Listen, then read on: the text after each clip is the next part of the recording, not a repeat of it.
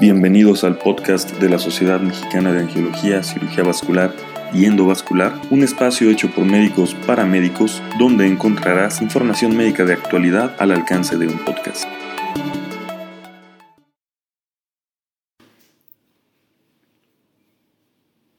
Hola, bienvenidos a este espacio del podcast de la Sociedad Mexicana de Angiología, Cirugía Vascular y Endovascular. Los saluda nuevamente el doctor Rodrigo Garza y el día de hoy tenemos de invitado al doctor Erasto Aldred, angiólogo cirujano vascular y endovascular en la ciudad de San Luis Potosí. Bienvenido, doctor Aldred. Muchas gracias, Rodrigo. Muchas gracias por invitarme y te agradezco.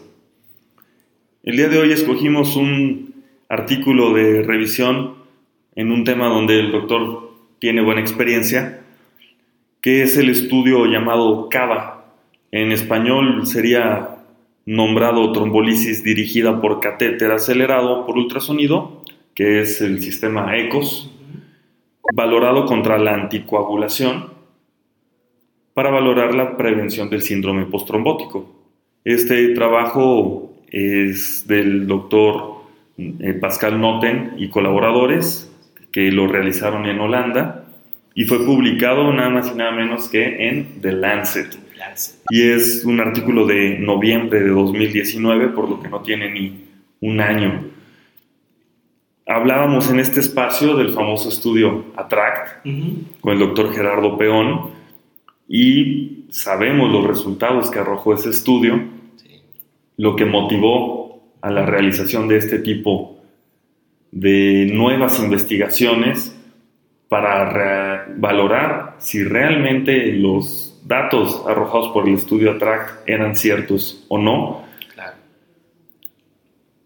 Y debemos de entender el problema de por qué hay tanta investigación sobre el tema.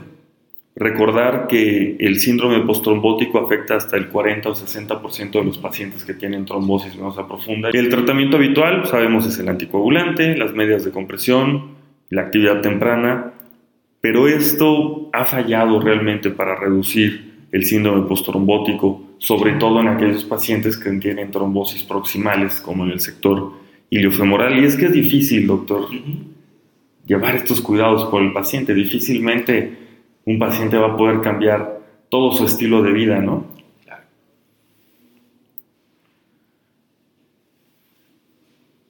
Toda esta investigación surgió a través del estudio inicial que fue el CAVENT, donde demostró la reducción de síndrome postrombótico hasta en un 14%, y después viene el estudio ATRAC nuevamente y nos dice, pues no, realmente nosotros no vimos diferencia clara. Y posteriormente surgieron todos estos nuevos análisis y actualmente la tendencia es decir si es un paciente con flegmasia o es un paciente con sintomatología muy abrupta, se va a beneficiar y si no, entonces mejor solo anticoagular. ¿Realmente esta es la práctica que se lleva hoy en día o cuál es el panorama actual sobre el manejo de tromectomías? Muchas gracias, eh, Rodrigo. Sí, efectivamente, eh, estos estudios, tanto CAVENT, posteriormente ATRACT y ahora tenemos CAVA, han tratado de demostrar que la incidencia de síndrome postrombótico puede ser reducida con algún tipo de intervención.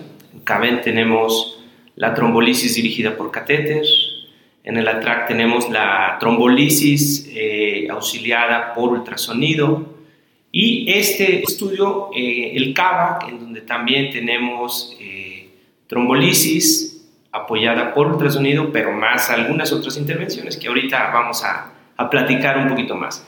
La práctica hoy en nuestro país creo que sigue siendo solamente aquellos pacientes que tienen eh, flegmasia o pacientes que tienen una trombosis proximal con ahora la clasificación de trombosis de la extremidad inferior, la LED, la, trombosis tipo 3 o 4 de, de, la, de esta clasificación, eh, pues se decide intervenirlos, ya sea trombolisis eh, con spray, con, dirigida por catéter, eh, trombolisis ayudada con ultrasonido o también operarlos. La, cirugía creo que sigue siendo un armamento válido y de mucho, eh, mucho poder en nuestro país. Este, los cirujanos en nuestro país sabemos hacer las trombectomías venosas, tenemos eh, experiencia, nos enseñaron, nos entrenaron a hacerlas, entonces ahí está también ese, ese, esa arma.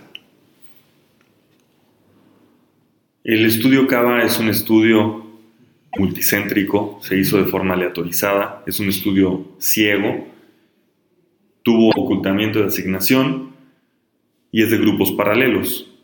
Este es un estudio que intenta demostrar superioridad, intenta demostrar que la trombectomía farmacomecánica es superior al tratamiento convencional, por lo que tomaron pacientes diagnosticados por primera vez con eventos de trombosis venosa profunda en el sector iliofemoral, que, sería el famoso LED 3. Me voy a tomar un breve momento para platicar de la clasificación LED.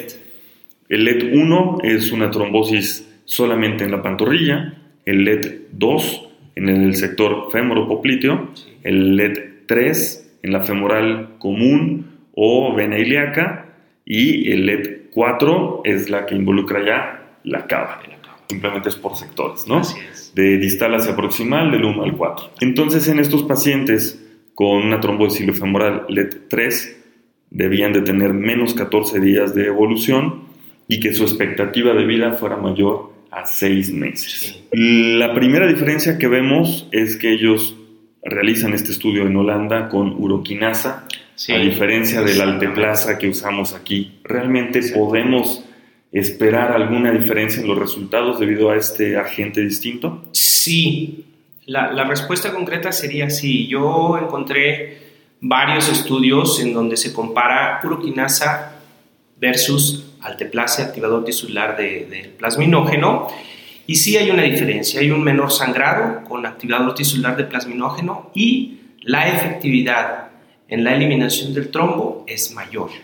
Entonces sí hay una diferencia comparando la uroquinasa contra el alteplase. Y por otro lado, en nuestro país no hay uroquinasa. Lo que tenemos es activador tisular del plasminógeno, que es lo que usamos regularmente. Entonces, sí, sí hay una diferencia y es muy importante eh, la, que puede, eh, no podemos comparar una cosa con otra, creo.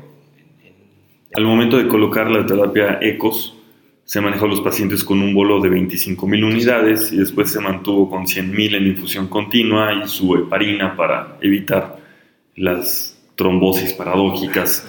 Pero hablando de lo que tenemos, ¿cuál es la dosis que habitualmente se deciden. Generalmente lo que recomiendan es 20 miligramos de activador tisular del plasminógeno.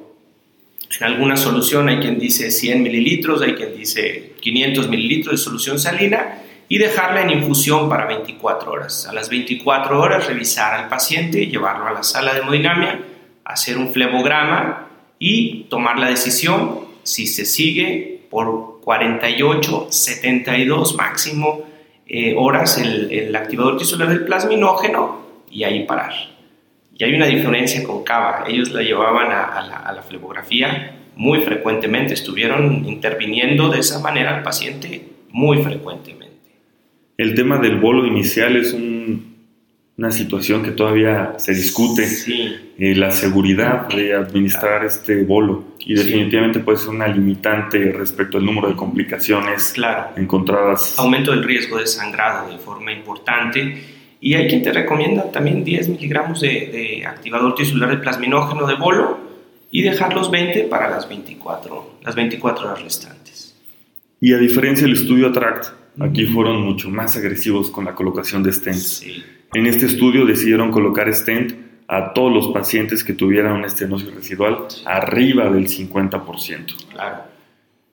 Fueron 91 pacientes tratados mediante ECOS y 93 pacientes tratados de forma conservadora. Y el síndrome postrombótico se presentó en el 29% de los casos del ECOS y en 35% de los casos en el tratamiento conservador. Realmente esta diferencia, pues de forma inicial nos dio cierta ventaja hacia el ECOS, a diferencia del estudio ATTRACT. Claro. Tenemos en, este estudio, eh, se llevó a cabo en siete años. Fue hecho desde el 2010, mayo del 2010, a septiembre del 2017. O sea, es un largo tiempo, eh, siete años, en donde si ahora vemos que en un año cambian las eh, sugerencias de tratamiento de los pacientes. Y la experiencia del médico, que es otra cosa importantísima. En siete años, esto, esto es, es, mucho tiempo, me, parece a mí, es un largo tiempo.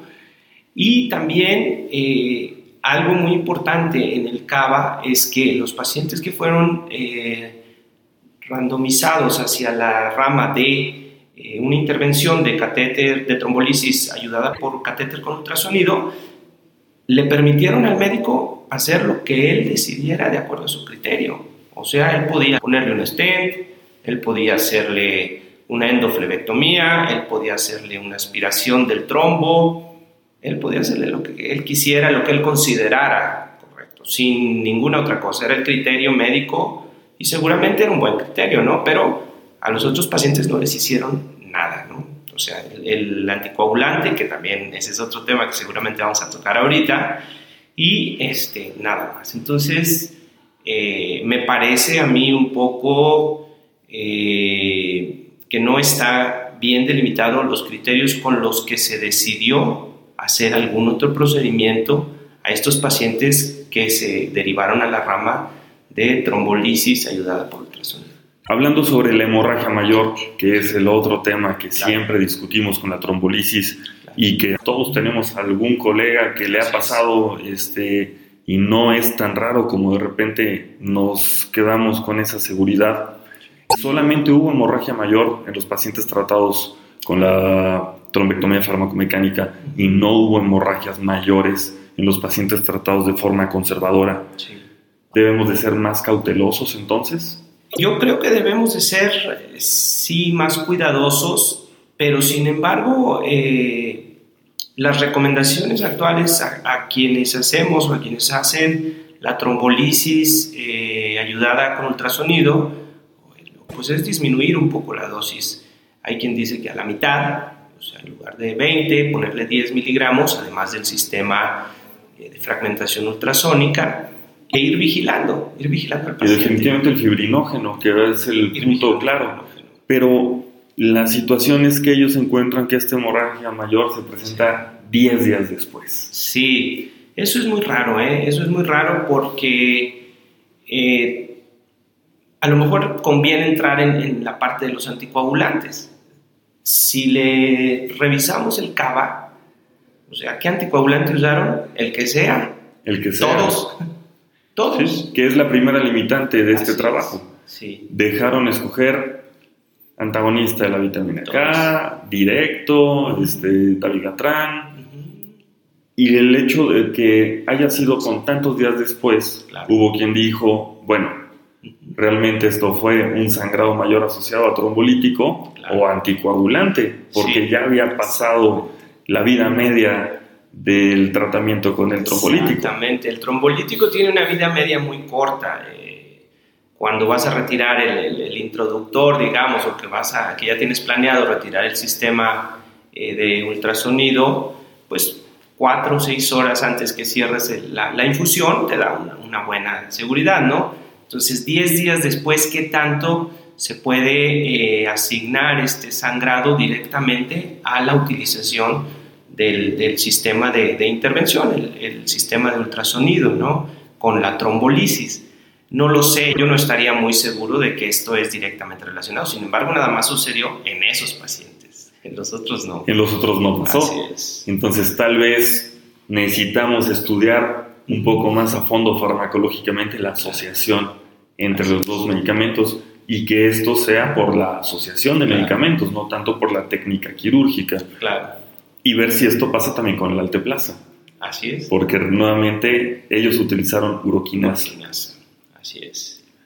Otra limitante fue respecto a esa libertad tan abierta que se le dio a los médicos, pues llegó el paciente que le dijeron, bueno, a ti te tocó el grupo de tratamiento médico y no. No, gracias. Yo quiero que me operen. Sí, claro. Porque lo entendería. Si yo tengo 24 horas y tengo la pierna hinchada y sé que hay un procedimiento que tal vez me ayude a mejorarlo, naturalmente los pacientes lo van a desear. Sí, esa es una de las limitantes, creo yo, de este, de este protocolo CAVA.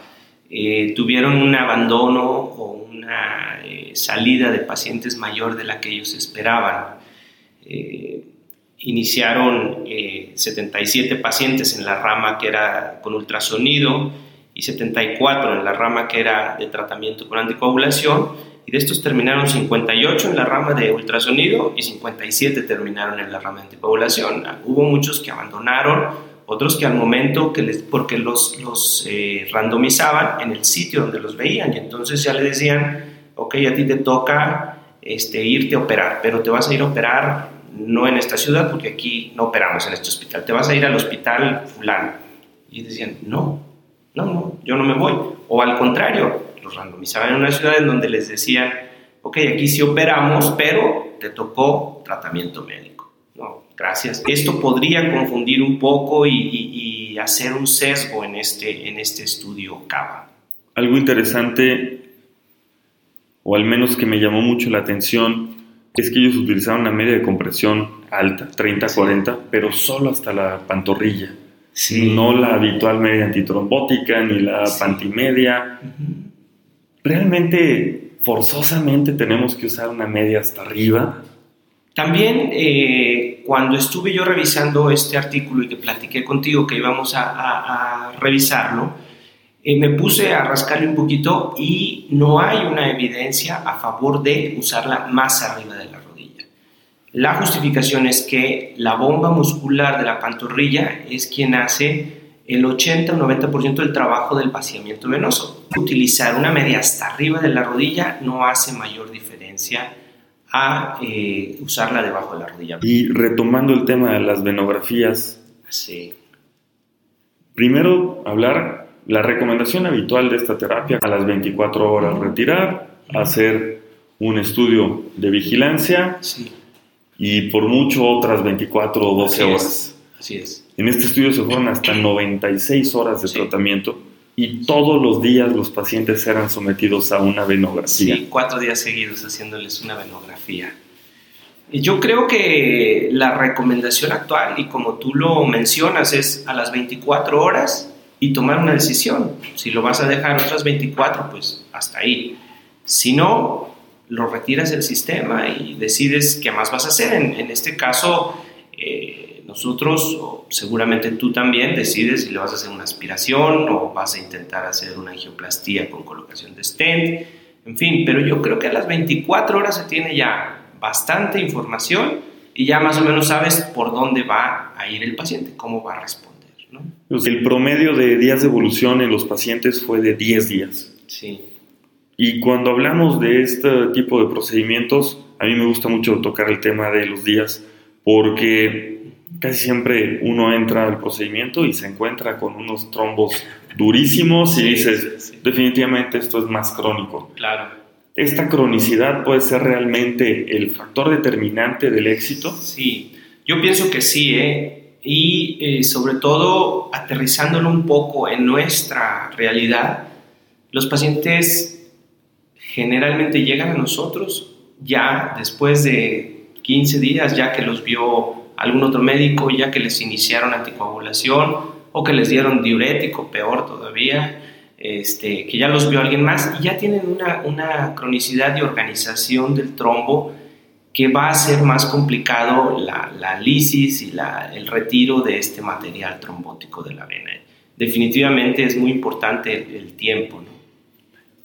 Utilizan también la escala de Villalta, hemos hablado ya eso como una limitante muchas veces. Claro. El seguimiento es solamente a 12 meses, que es la otra gran limitante, sobre todo porque ven que el síndrome postrombótico hacen su primer corte a los 6 meses, resultados bastante aceptables, y a los 12 meses, pues resulta que este síndrome postrombótico se eleva muchísimo y ahí paran el estudio. Sí, yo creo que eso es muy importante, Rodrigo, muy importante. 12 meses, sí, es un, es un buen tiempo, pero yo pienso que los pacientes hay que seguirlos más tiempo. 24 meses es un tiempo ya más eh, eh, razonable, digamos, para evaluar si el paciente desarrolló o no desarrolló síndrome postrombótico o inclusive como encontraron en el ATRACT, que ahora han estado rascándole al ATRACT eh, y, que se ve que aunque no hubo diferencia con los pacientes que se anticoagularon, pero sí hay diferencia en la calidad de vida. Eso sí mejora a 24 meses, ¿no? Entonces yo creo que hace falta valorarlo un poquito más y seguramente que van a, hacer algo con este estudio y ver qué pasó con los pacientes a los dos años. Claro, esperemos no sigan perdiendo, porque si vamos en 50, pues va a estar difícil que esto sea a largo plazo, que era el gran atractivo del ATRACT. Sí. Pero bueno, eh, no nos metamos nuevamente en temas ya tratados. Sí. Realmente, a pesar de que numéricamente hubo un menos síndrome postrombótico en el paciente tratado de forma endovascular, no fue una diferencia significativa, por lo que en el momento de las conclusiones y la discusión del trabajo, los autores nos dicen que no se puede demostrar realmente un beneficio adicional y que sus resultados realmente concuerdan con el estudio ATRACT. Y aquí es donde nuevamente se prenden las brasas, ¿no?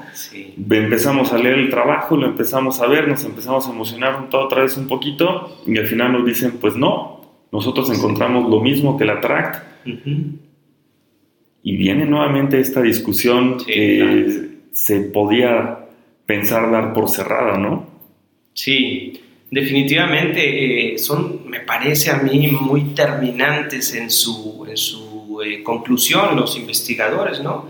De hecho, en, dos rengloncitos ahí del, del estudio dice, nuestra conclusión es que la adición de ultrasonido más trombolisis no hace diferencia comparado con el tratamiento estándar. Dices, así ya. Así tal cual. Y sobre todo que una de las grandes críticas al ATRACT fue que incluyeron mucho paciente femoropopliteo. Exacto. En este trabajo dijeron solo iliofemoral. Vamos a ir solo por el iliofemoral y los resultados fueron similares. Claro. ¿Qué impacto va a tener realmente esto ante la práctica mundial? Yo creo que hay que seguir siendo muy analíticos y escogiendo bien los pacientes a los cuales vamos a llevar a, trombolisis eh, auxiliada por ultrasonido. No creo yo que se haya perdido ya el valor de este tratamiento y también creo que las nuevas tecnologías, los nuevos anticoagulantes, los nuevos materiales, los nuevos stents podrían de alguna manera cambiar la incidencia de síndrome postrombótico y su gravedad a largo plazo. Porque ya existen algunos estudios, por ejemplo, de Rivaroxaban, en donde se disminuye la incidencia y gravedad del síndrome postrombótico y seguramente los otros nuevos anticoagulantes orales van a lograrlo también porque tienen un mecanismo de, de acción más o menos parecido, ¿no? Si hay una diferencia en meterlos en anticoagulación con cualquiera de estos nuevos anticoagulantes orales comparado con los inhibidores de vitamina K. De hecho, hay una crítica en el, en el Journal Europeo de Cirugía Vascular en donde dice, es ético seguir randomizando a los pacientes hacia nuevos anticoagulantes orales o inhibidores de vitamina K. Y el investigador dice, no es ético porque está claramente demostrado que los nuevos anticoagulantes orales son mejores eh, para prevenir el síndrome postrombótico, la retrombosis, menor incidencia de sangrado, o sea, muchas características que no vale la pena seguir intentando con los anticoagulantes orales e inhibidores de vitamina K. ¿Qué va a pasar entonces en futuro? ¿Recomendamos seguirlo haciendo? Pensar tal vez no en este sistema en específico, pero en otros sistemas más de aspiración, más de que utilicen otras vías que no sea tanto el trombolítico, podrá ser tal vez el panorama a seguir? Sí, yo creo que el, decir, bueno, el, el la trombolisis ayudada por ultrasonido no sirve, yo todavía no, no, llegaría a eso, ¿no? Pero sí eh, creo yo que probablemente el seleccionar muy bien a los pacientes, a lo mejor el paciente que tiene un, trombo iliofemoral, es decir, un LED 3 eh, o 4, eh, muy agudo, menos de 7 días, que está comprometida la extremidad, que tiene bajo riesgo de sangrado. aquellos pacientes que tienen, por ejemplo, un factor conocido que es una trombosis, que sabemos el por qué se desencadenó, pues esos son pacientes digamos, de alguna manera muy, muy claros para intentar hacerles una trombolisis dirigida, eh, ayudada con ultrasonido. Y yo sí creo que el, intervencionismo, los nuevos stents, eh, los nuevos sistemas para aspiración de trombos que son mucho menos agresivos al endotelio venoso pueden de alguna manera cambiar la incidencia de síndrome que es el coco. ¿no? Insistir en la educación del paciente. Sin duda, hay que insistirles a los pacientes que sepan de qué se trata la, la trombosis, que sepan acudir a tiempo, que sepan quién es el médico que los va a atender de una manera correcta, de una manera con evidencia y con las mejores armas para que les vaya mejor a los pacientes. Doctor, le agradecemos muchísimo su presencia, un capítulo muy iluminador. Ojalá y nos ilumine, Rodrigo, porque sí, todos los días, todos los días nos enfrentamos a esto. Agradecer a todos los que nos están escuchando, pedirles nuevamente que nos den me gusta, que nos compartan, que nos ayuden a la difusión y nuevamente, doctor, Erasto Aldred, muchísimas gracias por acompañarnos. Gracias, Rodrigo, te agradezco mucho.